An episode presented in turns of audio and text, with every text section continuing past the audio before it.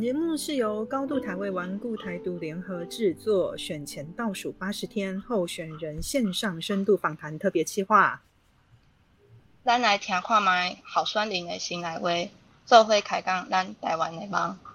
大家好，我是主持人娃娃，我是蝴蝶，欢迎各位收听今天的节目。我们的录音时间是二零二二年九月二十一日星期一。哎，娃娃不知不觉哈，我们这样的乌合之众也把节目做到第十集，正式进入双位数。什么乌合之众？好好说话。我们是很有理想、有抱负的台湾青年，好吗？等一下，你说青年，你不会真的想要站到没有投票权的那一边吧？不要跟我说你没有投票权。有有有。既然在比脸皮厚，就是是。不过你看哦，在这个主流媒体霸权垄断、控制话题的时代，其实我们根本没有办法借由他们获得我们应该知道跟我们要知道的内容，而且是跟候选人特别相关的。台面上其实好像也没有任何人想要讨论。其实这跟那些要负责的人，嗯，不要说年轻人啊，我们说像我们这样已经原本就有投票权的人来说，那不就是一样没两样吗？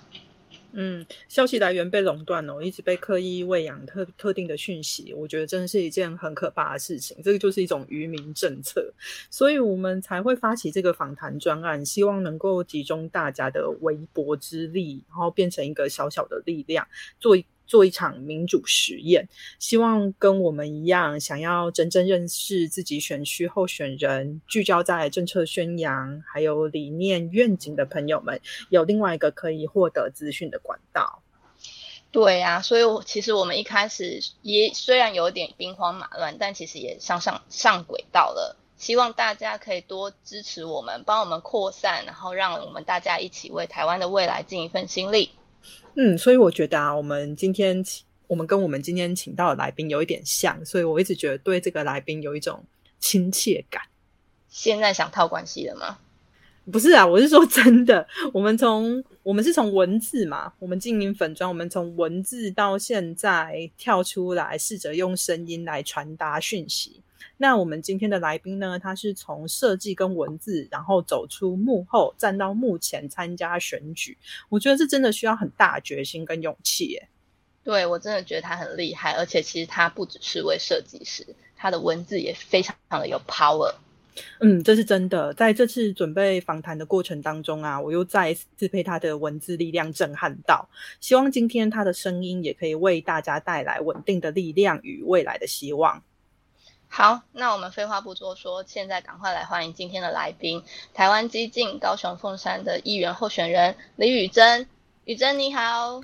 ，Hello，线上的听众朋友、主持人们，大家好，我是台湾激进凤山的李宇珍。宇珍你好，那我可以现在先请你简单的自我介绍一下吗？好，嗯，简单的自我介绍，我加入激进的时间，也就是我踏入政治的时间，大概有将近十年。那过去在二零一八年的时候也选过一次，从最早是自工，然后到二零一八年自己出来选。那虽然说因为刚好遇到了寒流，所以这个就是激进都一席都没选上，但是我们还是蛮坚持在这条道路上面的。所以之前呢也担任呃陈柏伟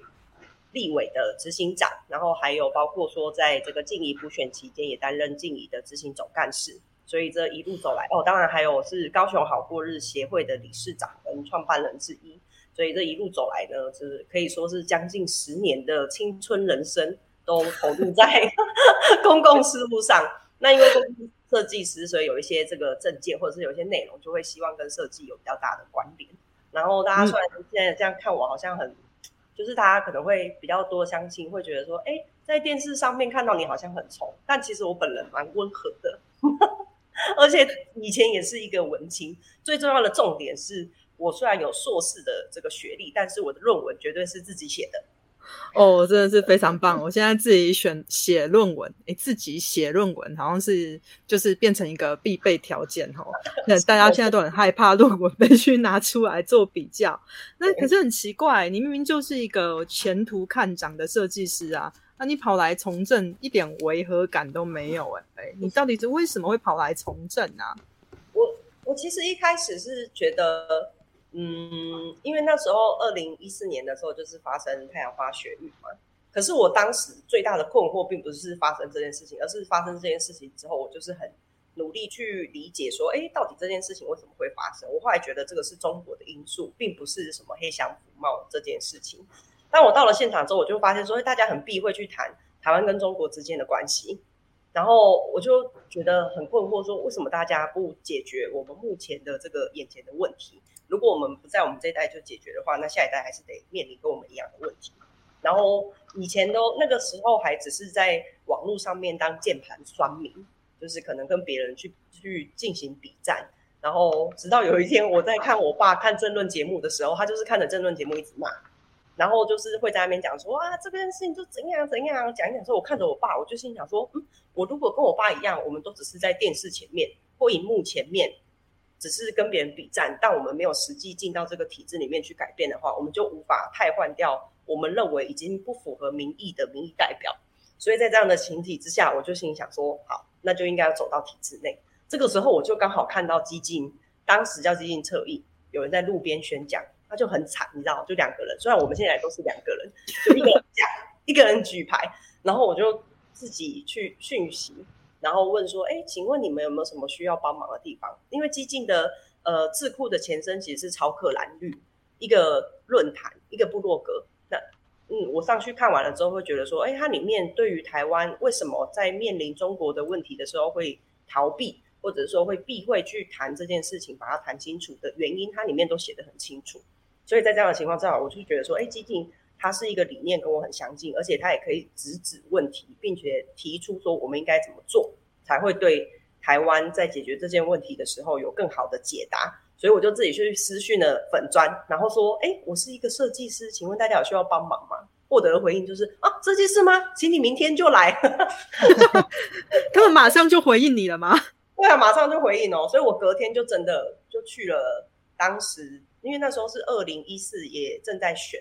可是那时候激进大家是用五党选，我就去了他们的竞选总部，从那一天开始就用自工的身份在帮大家做设计，做那个竞选的文宣，还有做一些道具这样，然后就一路走到现在。那我自己会觉得，哦，前期的时候我其实是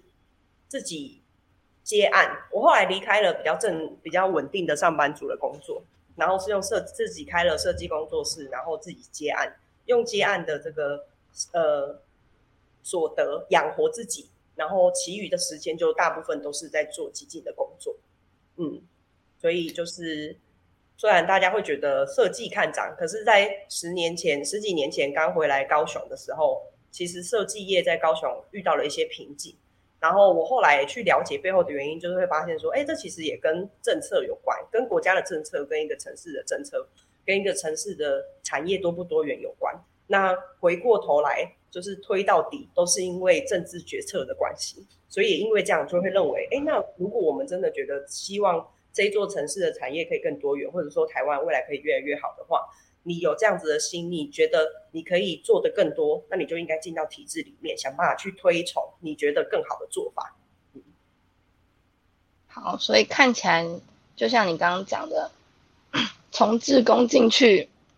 然后被推出来第一线选议员，这个成长史好像也蛮特别的。那我可以了解一下，嗯，从幕后到目前，你最大的改变以及你的从政理念是什么？嗯，幕后到目前，我记得那个时候就是二零一八年要选的一年前，然后我们党主席一起就来问我。因为我就在那之前，我都是一直做幕后的工作嘛，做做幕僚，然后一起就来问我。那我记得我心里最大的障碍是什么？我心里最大的障碍反而是，我就会想象到那个文宣会被丢在地上，然后大家的那个脚就会踩过去。后就想到这件事情，我就觉得好像有一点障碍，对啊。然后我后来回去想一想，我只记得那时候一起跟我讲一件事情，他就说，如果你觉得这个体制需要改变，这些制度需要改变的话。那放眼望去，目前没有其他人在做这件事情，而你觉得你可以做，那你就应该要出来。所以我大概也是想了两天，而且我还跑到台东去想，两天还是有点短哎。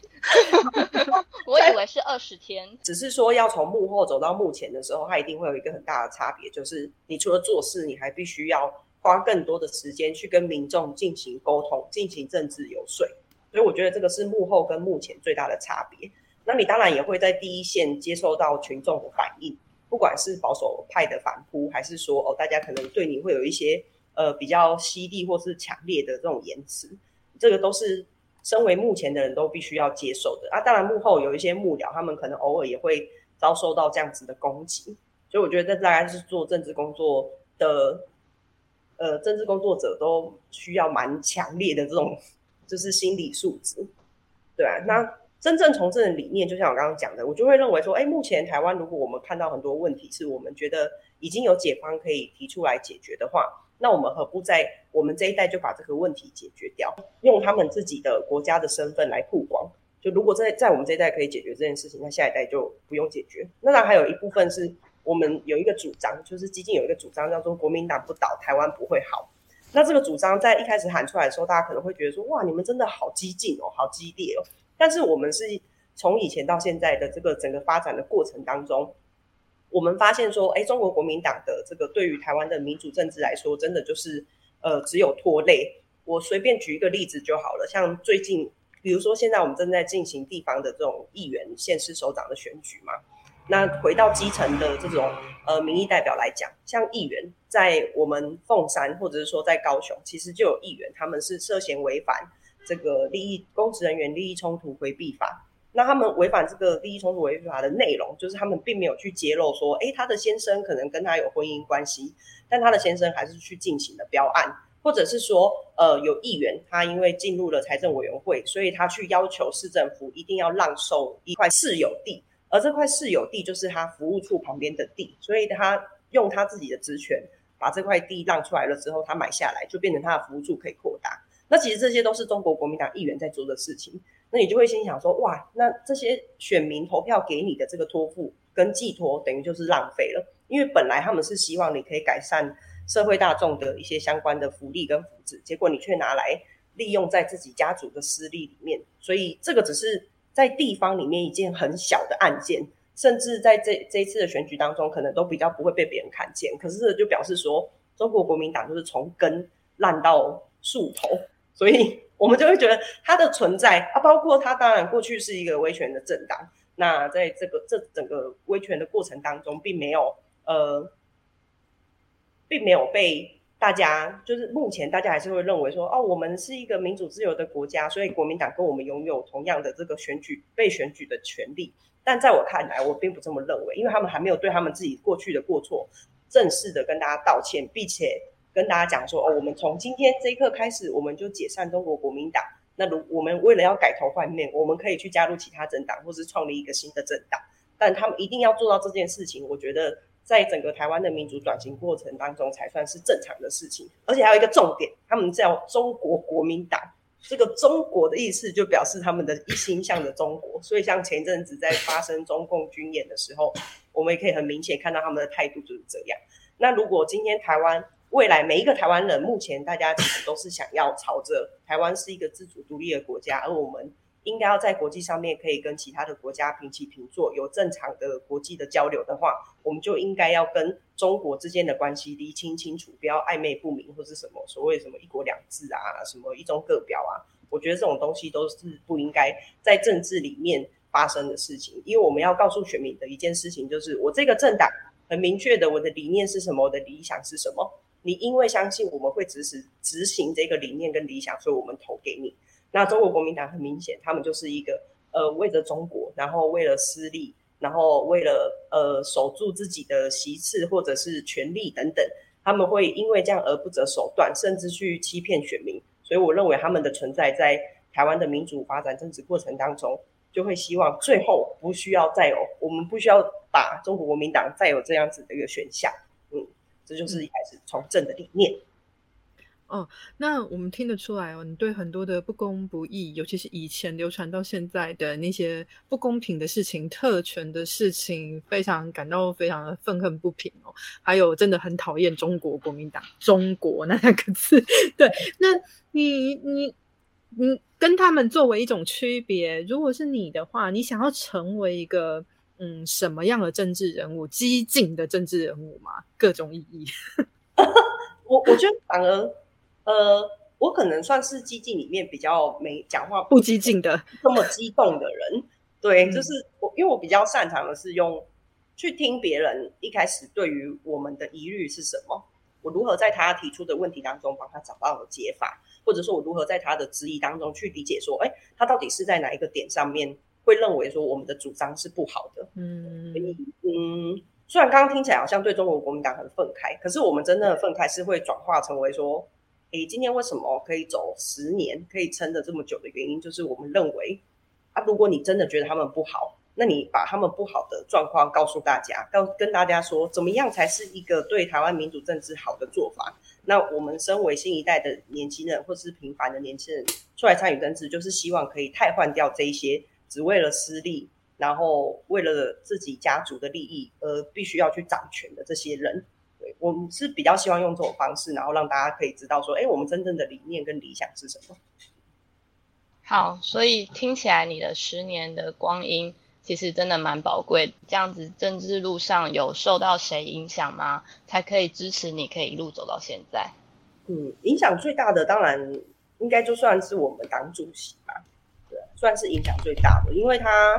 嗯，其实我不是我在加入激进之前，并不知道党主席是谁，甚至说哦，加入了好像快要一个月吧，某一天，然后就突然遇到一起这样，然后大家这边讲讲讲，然后我才知道说哦哦，原来他是党主席，是不是？哦，真是抱歉，捕获宝可梦的概 念。对，当时他也不是，我们还不是一个政党啊。对，那在这一路上，其实一起都非常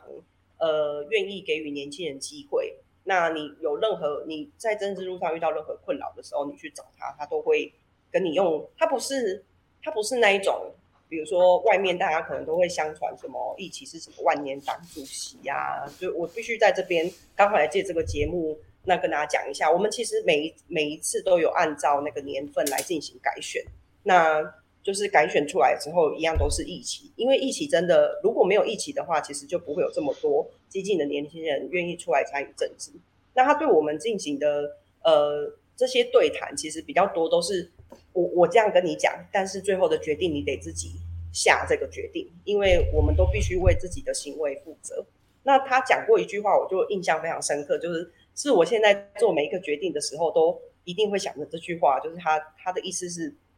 那不能再让台湾人民对政治失望。因为一旦人民对政治失望，下一步就是对政治冷感。对政治冷感的下一步就是他们不会参与投票，他们不会参与选举。那久而久之，就是由比较不好的人来把持这样子的这个权势跟地位。所以在做每一件事情的时候，我想的其实大部分都是哦，一起过去曾经提醒过我们什么事情这样子。但呃，多数的决定都是我们自己可以处理的。对，呃，如果是比较事色敏感，比如说我们跟民进党之间合作。呃，这种事情我们就会回到比较正常的制度，可能会是中执委或是中常委这边来进行讨论。所以这是第一个影响我比较深的人，因为毕竟没有一起，可能我也不会出来选。那因为去到台中帮博伟选举，或者是说当他的执行长，也都是一起。当时呃要去呃二零一九年我要去台中之前，其实是一起跟我讲说，呃博伟在台中真的没有人可以帮他。因为选举又很激烈，然后又是一场虾小虾米对上大金鱼的选举。那宇珍，你是有选举经验的人，是不是可以拜托你到台中去帮博伟选？然后我后来想一想，就想了好几天。他就说，因为博伟的那一个选区一部分艰困，另外一个部分也是因为呃愿意这样去支援的人也不多。那但是党非常需要有人去支援，所以在一起的这个呃劝说之下，我就去了台中。那想不到一去就两三年这样子。对啊，所以一起算是影响我非常深的人。然后还有一个就是他会认为说，呃，做任何的决定一定要以台湾的大局为最重要的目标。这样。那第二个影响深的人的话，就是目前的监察院院长陈菊。那因为菊姐她是一直以来对于推动人权这件事情，她都非常的坚持。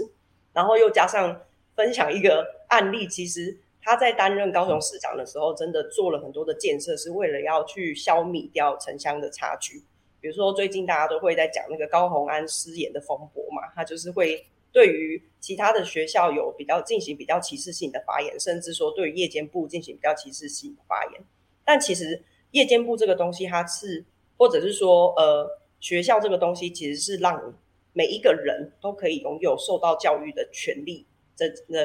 这件事，那菊姐她在任内做了一件事，我觉得非常感动人，就是她在推高雄市的每一个区域都一定要有一个图书馆，所以。我就对照高鸿安当时所讲的那些话，所以我又再回头看到说，呃，陈局院长他其实在这一路上面，他讲的一件事情就是说，图书馆让每一个人都可以去看书，不只是翻转城乡之间的差距，它也有可能翻转一个人的命运。所以像这样子的政治人物是非常令我敬佩的，而且他就是一生几乎都把他所有的人生投注在政治工作跟公共事务上面，就为了要去推进他以前的理想。所以看他年轻的时候接受美丽岛大审的这种美丽岛的这种审判，然后一路走到现在，他还坚持在他的位置上面，然后想要进在监察院里面进行这种人权的改革，你就会由衷的对这个人的坚持的那种韧性感到佩服。对你也会觉得说，哦，希望可以在这样子看着这样子的前辈，然后回头想想，有时候自己遇到的这种苦痛跟困难，其实都是小事。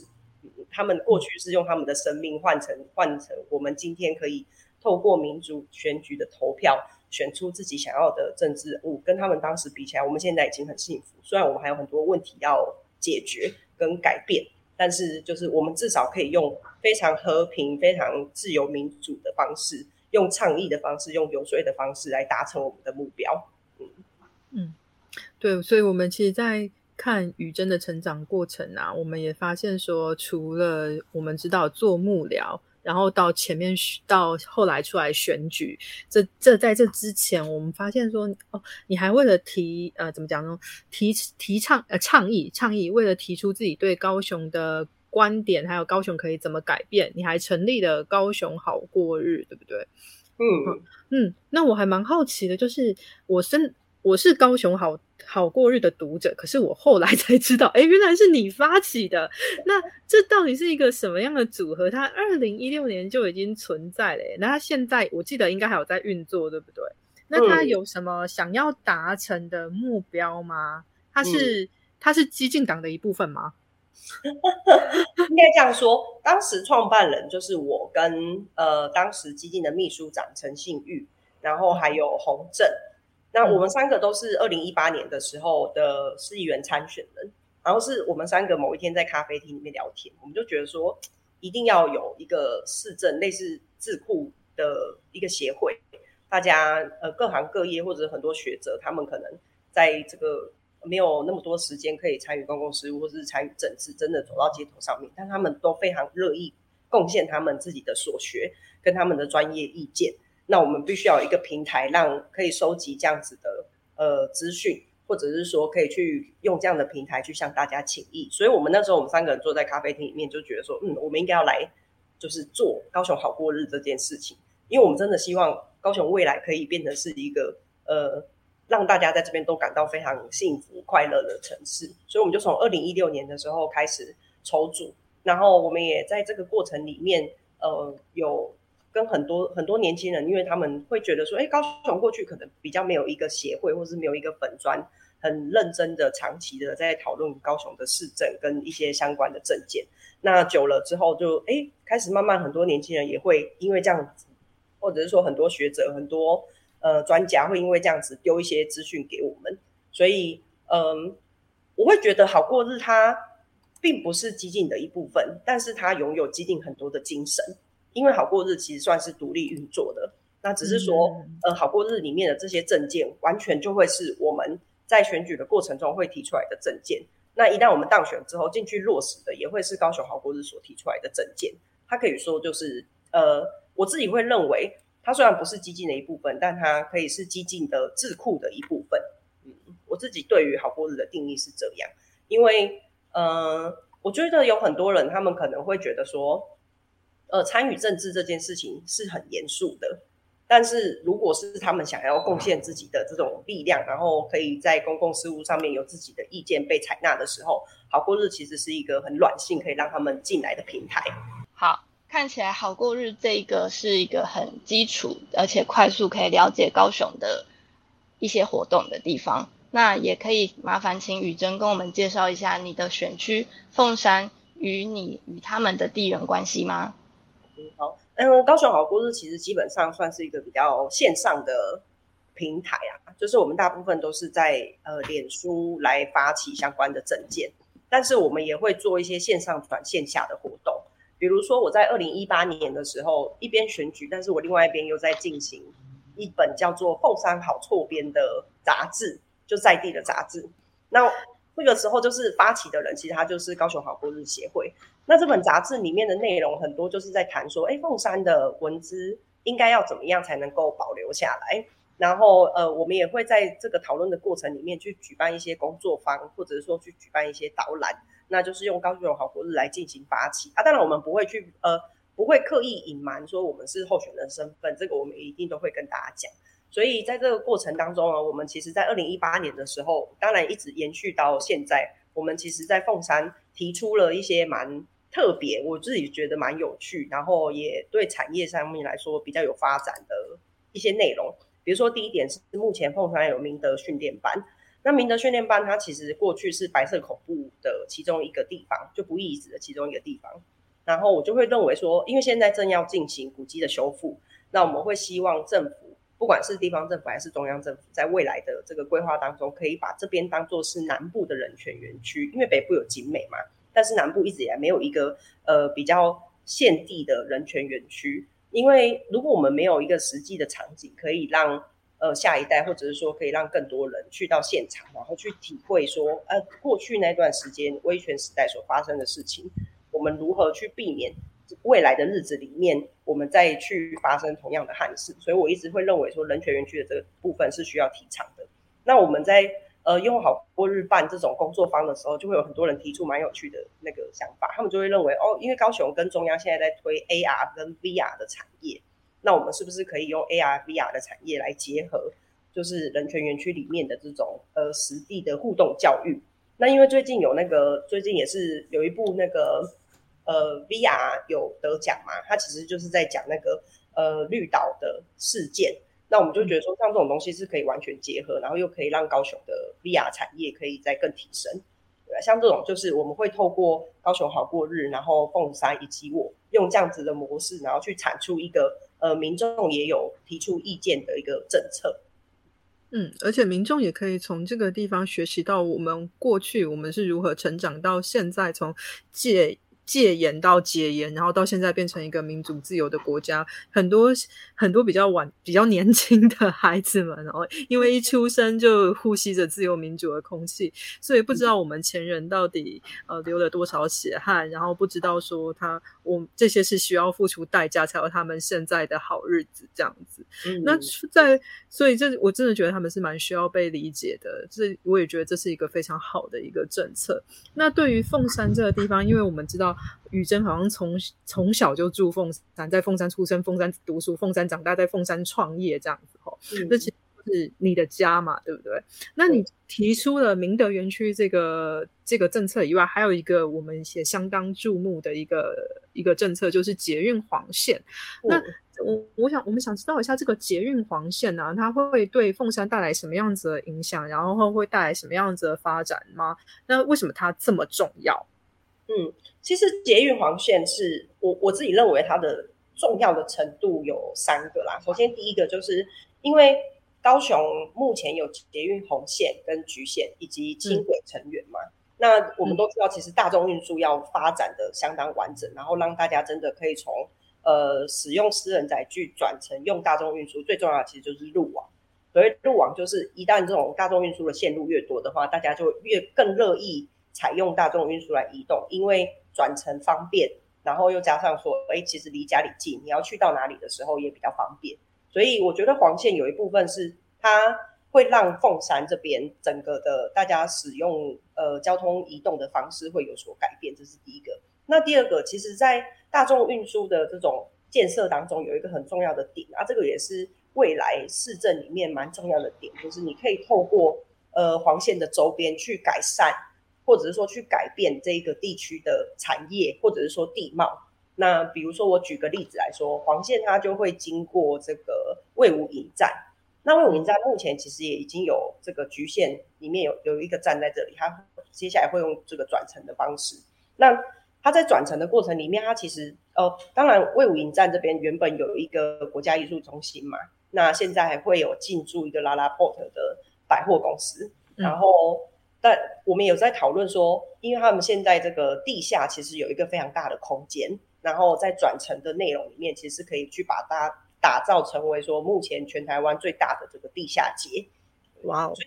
对这个部分，这是第一个。那第二个部分的话，就是在它的沿线，比如说黄线，它接下来会经过澄清湖棒球场。那我们都知道说，呃，在这今年高雄终于有自己的这个。棒球队就以前有，后来慢慢就是陆陆续续，因为经营的关系，或者说因为在运动推展的这个过程里面，或者是说交通比较不容易到达澄清湖，所以慢慢就比较示威。但是今年刚好市政府就是哦，后来又跟这个企业合作，所以就推出了一支新的球队。那我们也会希望说，在黄线接下来在这边呃建设的时候，它的这个站体也应该要跟这个球队。或者是说跟棒球的意向有所结合，那这样的方式的话，不是只有改变地貌，而是说，哎，大家大概都会知道，说如果我们今天要进行这个运动发展相关的产业，或者说我们要呃让棒球这件事情它是有更多商业化的东西的时候，我们其实可以在那个地方进行这样子的发展。那还有第三个部分，其实是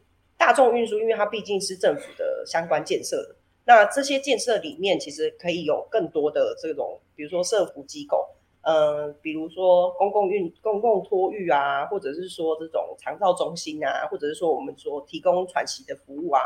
比如说，呃，喘息的服务就是假设我现在在某一个站体里面，它其实是有提供日托的，但是日托之外又提供喘喘息服务的话，就可以让爸妈他可能是哦搭乘大众运输在移动的时候，早上的时候他可以把小孩带到呃公共托育这边。或者是说，爸妈假日的时候需要两个小时的喘息，他们可以让小朋友到这边，然后他们坐捷运去到某一个地方，小小约个会，然后再回来。对，所以这个是我们认为黄线之所以重要的原因。第一个就是它会影响整个高雄的大家使用交通的方式。那第二个部分的话，它会影响这个地方的产业以及这个地方的地貌。还有第三个部分的话，就是它是可以。呃，因为有土地的关系，然后又有这个政府资源引入的关系，所以它可以有社会住宅在里面，它可以有公共托育在里面，它可以有长照在里面。对，所以这是我认为黄线为什么对于凤山来说很重要的原因之一。因为凤山现在是高雄人口最多的地方，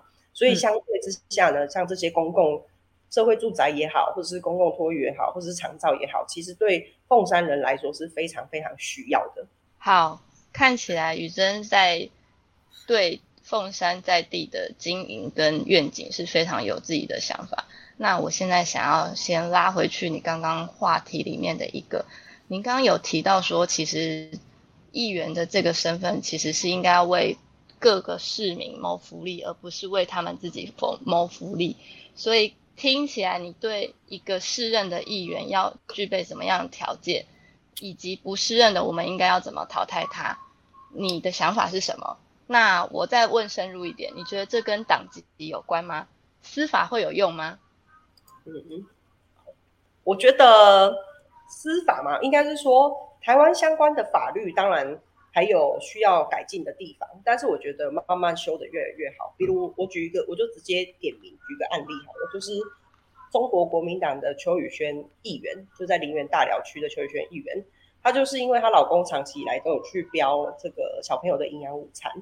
那前一阵子的时候就呃，因为他们就是被罚钱，为什么被罚钱？就是因为他先生没有揭露他跟他老婆之间的关系，就他没有他先生的去标案的时候没有揭露说我老婆其实是议员，那这就表他应该要利益回避，对不对？对对对，这是我们公职人员利益回避法里面有明确的一个规范，就是说你如果是。呃，几等亲的话，你应该要在标案的时候，你必须要有一个身份的揭露。那他们就是因为收到这样子的罚单，然后他们不服气，所以他们就提出了诉愿。所以，那你知道诉愿他必须是要公开的，所以就因为他的诉愿失败了，所以监察院就必须公开说，哎，他今天提出的这个诉愿，后来还是有被罚钱，所以他们总共被罚了一百四十万。那这个就表示说，哎，公职人员利益冲突回避法，它还是某些程度上面是有用的。只是说他的这个罚款的金额可能并不高。那我们就很就看了这个之后，我们就更想知道说，哎，邱宇轩现在到底他的财产有多少？所以我们就就想说，我们要上网去看现市议员的这个财产是多少。可是目前的法规，当然今年五月份的时候已经有修法，但在今年五月份修法之前，在公职人员的财产申报法里面，其实呃，现市议员就是你申报，但是不一定不但不会上网公告。但今年五月份的时候，立法院才有进行了一个修法。所以在今年底的时候，所有的议员的这个财产，你都会被上网公告。那这个就表示说，哎，其实台湾目前的法规，它是有根据目前我们所遇到的问题，一步一步在往前推进的。所以我觉得法规的这种推进是非常必要的一件事情。那法规的推进呢，源头就是要有正常的民意代表，要有想要为了制度更好，防范这种只为了私利的人。的民意代表出现，他们才会去想说，我今天这个制度我要怎么修，我才能够避免有特定的人士他们怀抱这个贪心的这个意图，然后利用民代的职权来进行这个私利的这种掠夺。所以，我觉得身为民意代表，有一件很重要的事情，就是你有没有办法把社会大众的问题。放在心里面，或者说你没有办法知道社会大众的问题，要透过解呃透过哪一条制度、哪一条法规的修改，可以来解决，也可以来避免说未来有同样的事情发生。我觉得这个是在当民意代表，或者是说在当一个议员的时候，必须要去设想的事情，就是公众的这个利益跟制度怎么修改，不会让未来的人在面临同样的问题，或者是说呃在这个。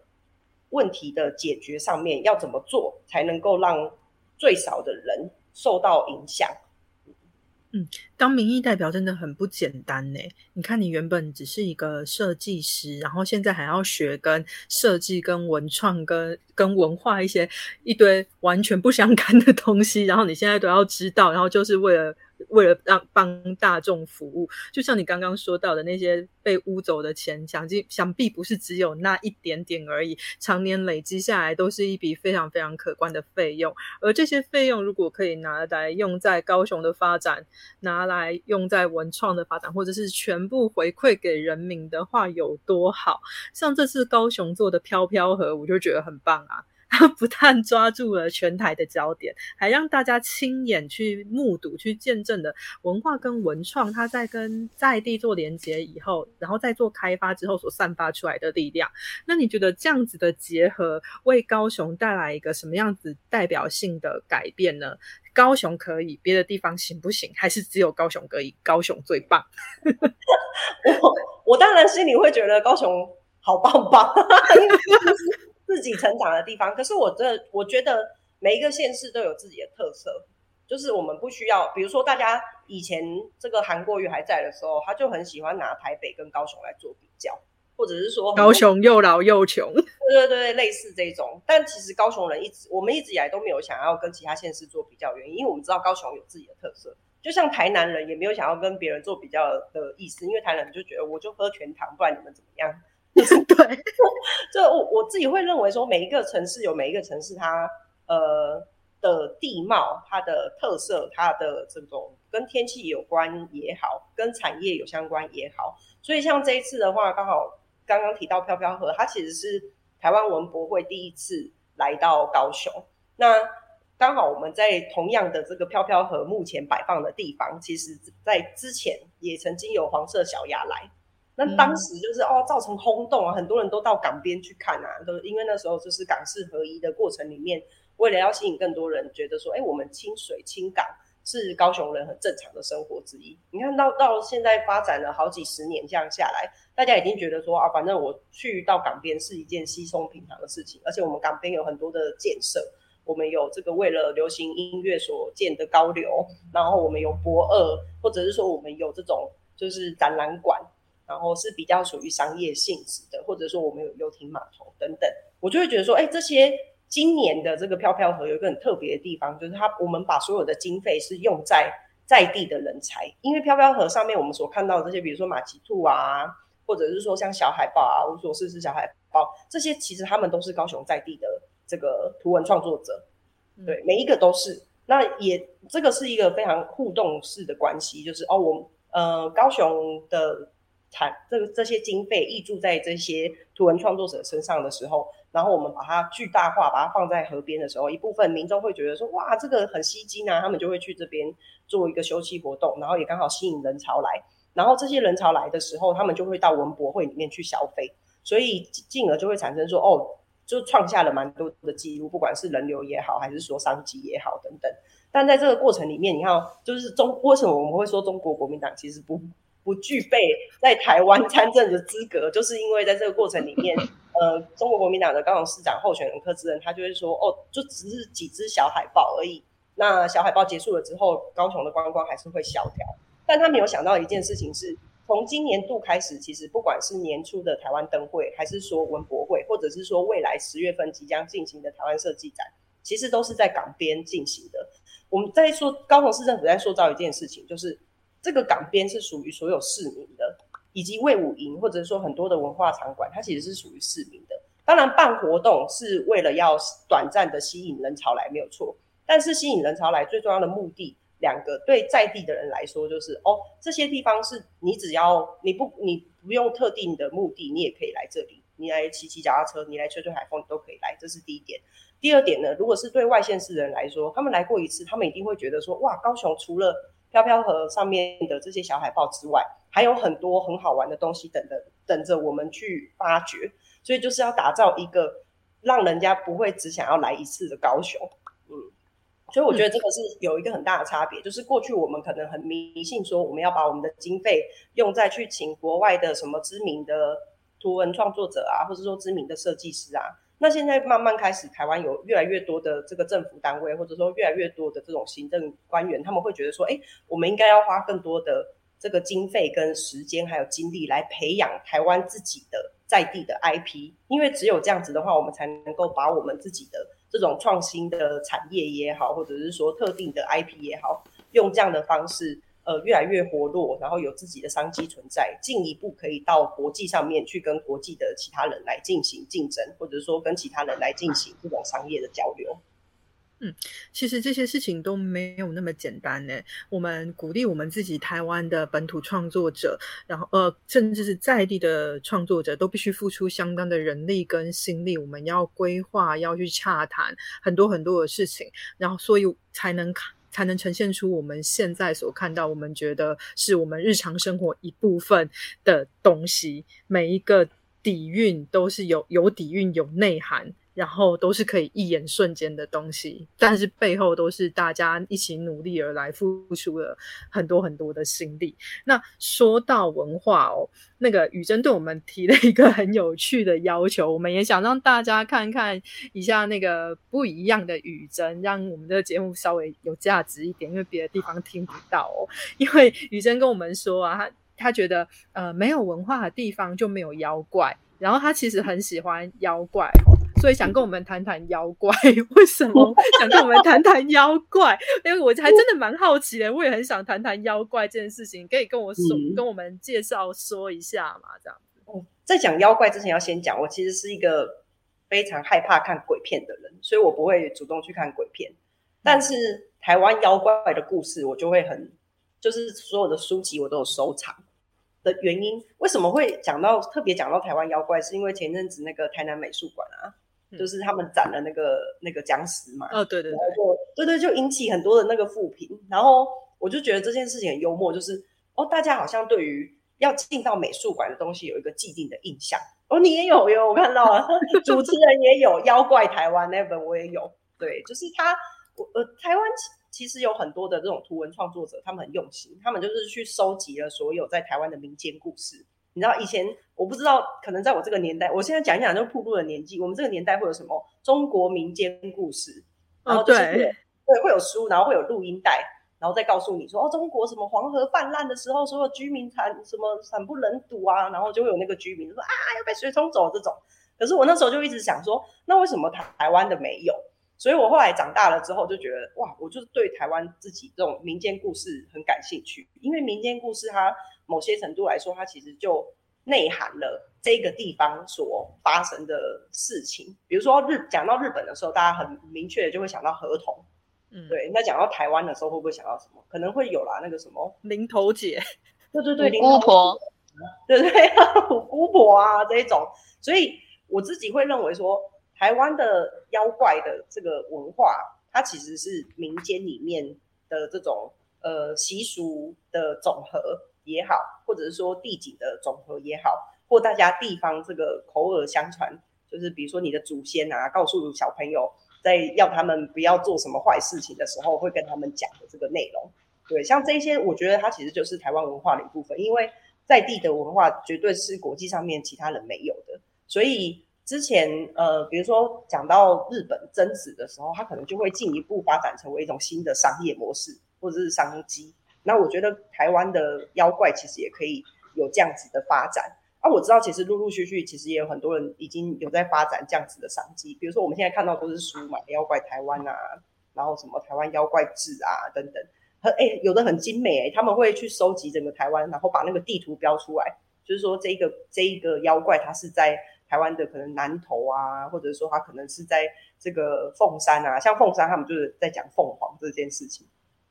对，所以我就会去看这个时候就觉得很有趣，就是它其实是内涵了整个台湾在地文化的内容，所以我就会很希望说，哎，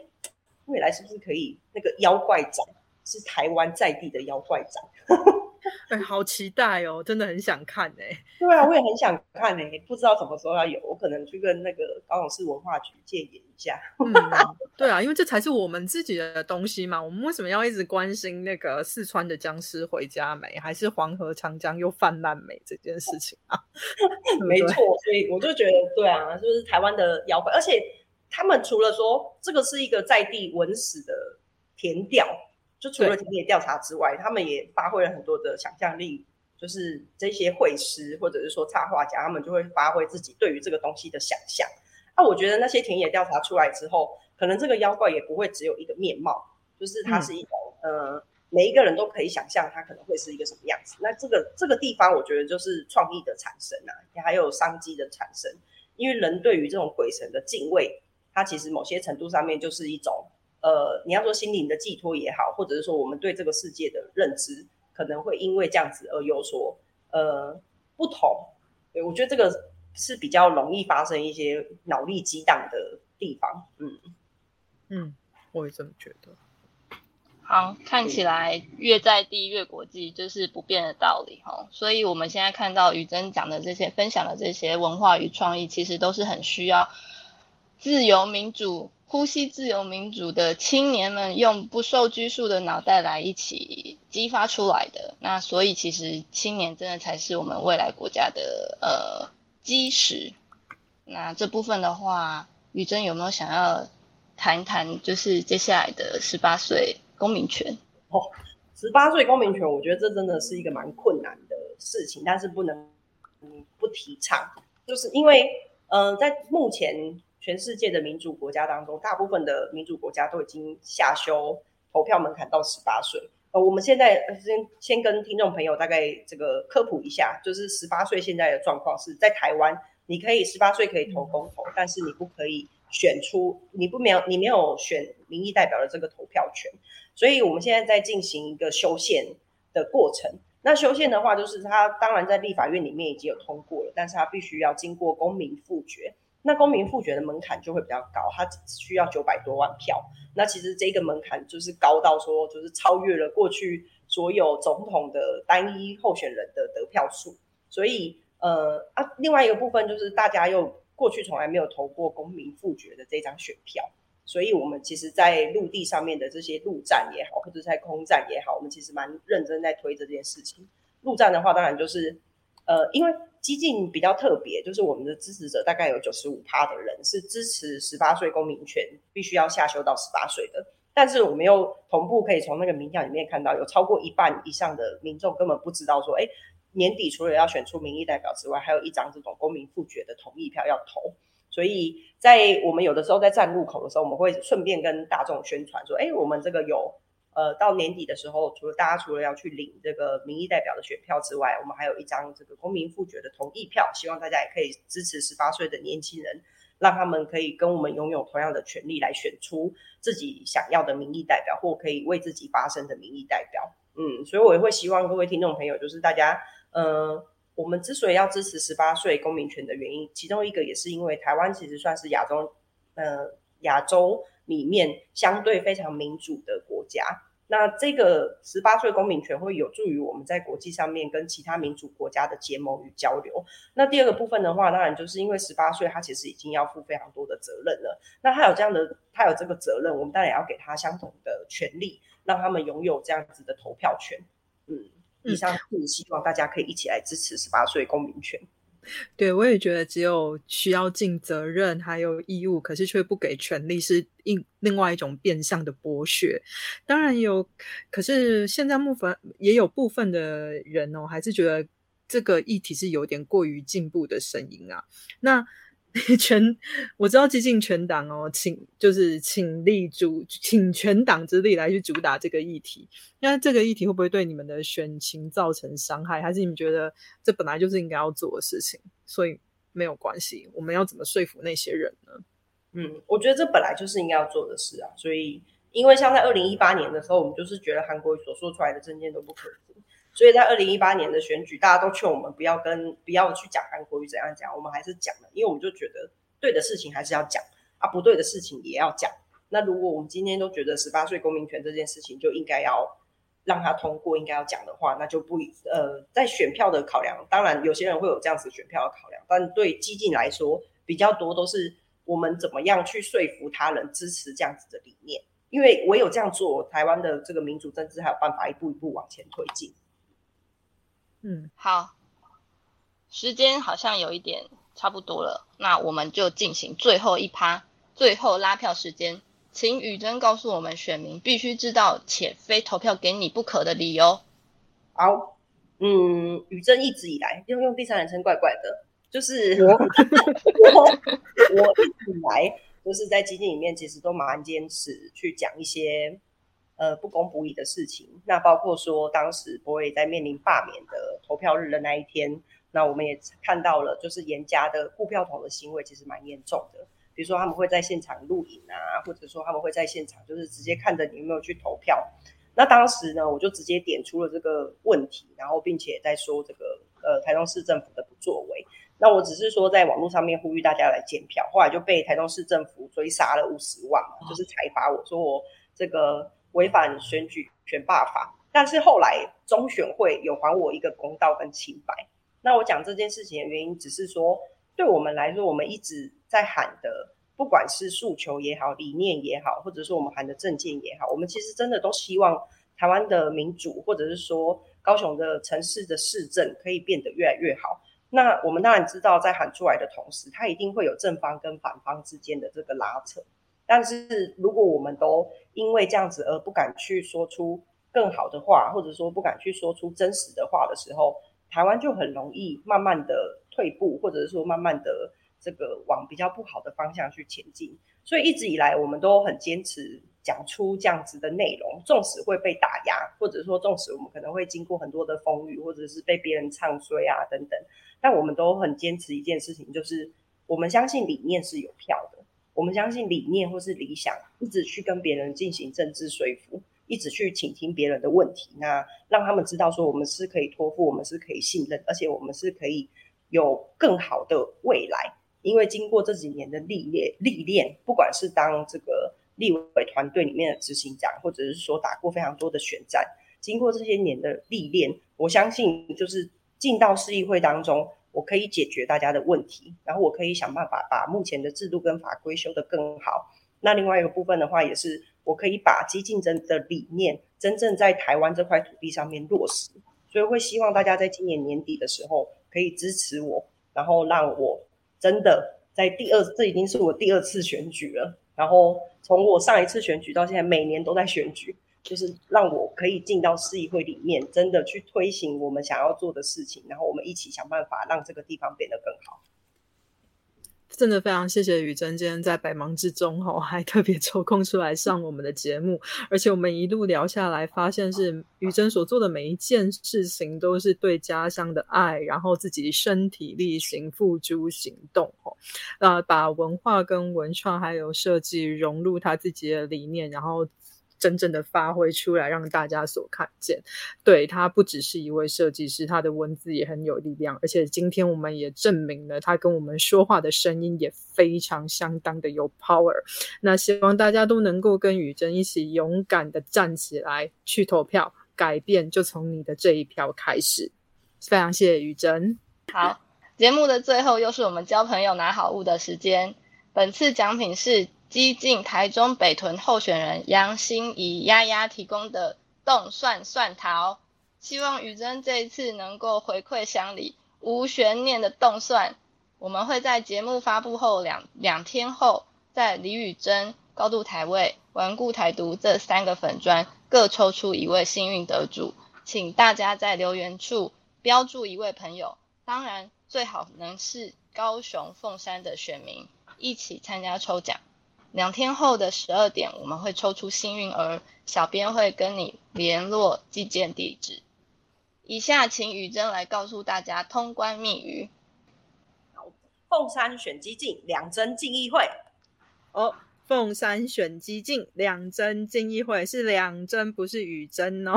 请大家记住这个通关密语：凤山选基进两针进议会，让雨珍真的可以进议会。今天谢谢大家，我们节目到这边哦，谢谢雨珍，谢谢雨珍，哦，谢谢主持人，谢谢，好，那我们节目到这里，拜拜，拜拜。